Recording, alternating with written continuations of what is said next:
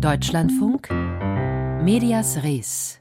Gestern hat die ZDF-Sendung Frontal einen Beitrag über die Verschleppung ukrainischer Kinder durch russische Soldaten gesendet. Der Beitrag war eine Auskopplung aus dem Reportageformat ZDF Zoom, in dem der Autor Arndt Ginzel eben diesen Verschleppungen nachgegangen ist. Und kurz nach der Sendung war dann der Twitter-Account des Magazins Frontal gesperrt. Offizielle Begründung seitens Twitter, im Account sei ein falsches Geburtsjahr hinterlegt worden.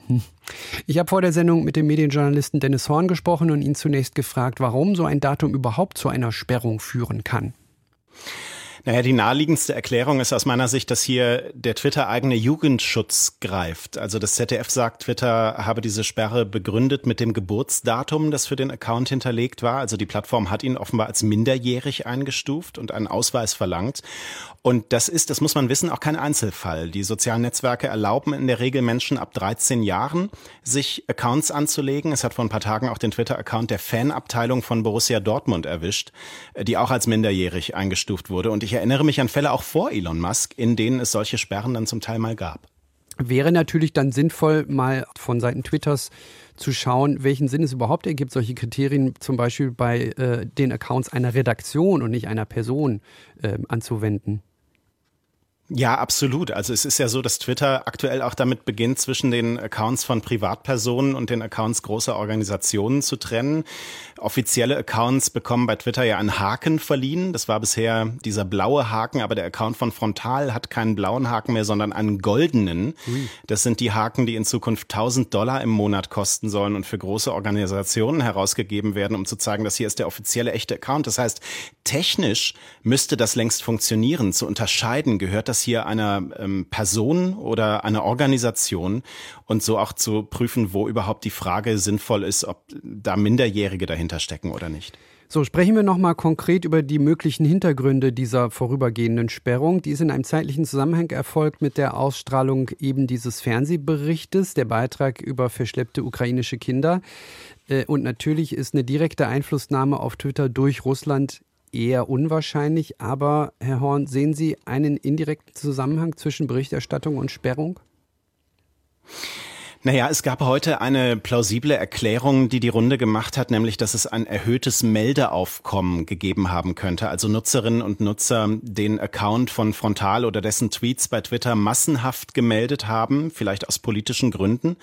Und das ist auch ein Gedanke, der nahe liegt, weil Twitter ja zuletzt viele Menschen entlassen hat, auch in der Content-Moderation. Und Elon Musk eher auf Software setzt, auf künstliche Intelligenz. Aber ob es tatsächlich so ist und so gelaufen ist, mir fehlen da ähm, die vergleichbaren Fälle im Moment, äh, wo es noch so läuft und andere Accounts genau deshalb gesperrt werden, um diese Sperre jetzt konkret darauf zurückzuführen. Was zumindest skeptisch macht, ist, dass der Autor Arndt Ginzel, der Autor des Beitrages, auch dessen Profil ist eingeschränkt worden, nicht gesperrt, aber eingeschränkt worden und mhm. dessen Geburtstag war richtig eingegeben. Ja, da fehlt bislang auch noch eine Rückmeldung von Twitter, woran es hier gelegen haben soll. Und tatsächlich hat Twitter ja auch zuletzt mal Konten von Journalistinnen und Journalisten gesperrt immer wieder, die beteuert haben, äh, nicht gegen die Richtlinien der Plattform verstoßen zu haben. Das ist nie ganz auszuschließen am Ende, dass es hier auch solche Gründe gegeben haben kann. Ich sehe hier in dem Fall nur keine Anhaltspunkte, die irgendeine Verbindung, auf eine Verbindung hinweisen zur Arbeit von Arndt Ginzel.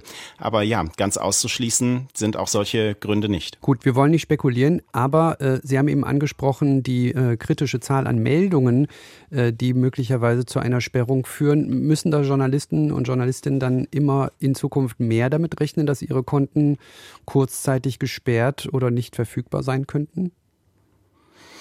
Ich würde zumindest sagen, dass die Gefahr steigt. Elon Musk fährt ja gerade einen heftigen Sparkurs. Es besteht offenbar auch immer noch die Gefahr, dass das Unternehmen die Übernahme und den Kurswechsel finanziell nicht packen wird.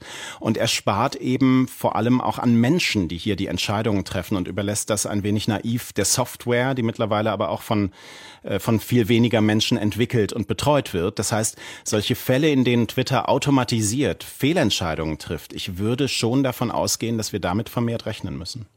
Das Twitter-Profil der ZDF-Sendung Frontal wurde kurzzeitig gesperrt, nicht in Folge, aber zumindest nach einem kritischen Bericht über die Entführung ukrainischer Kinder durch russische Soldaten. Mit Dennis Horn habe ich drüber gesprochen, hier in Medias Res.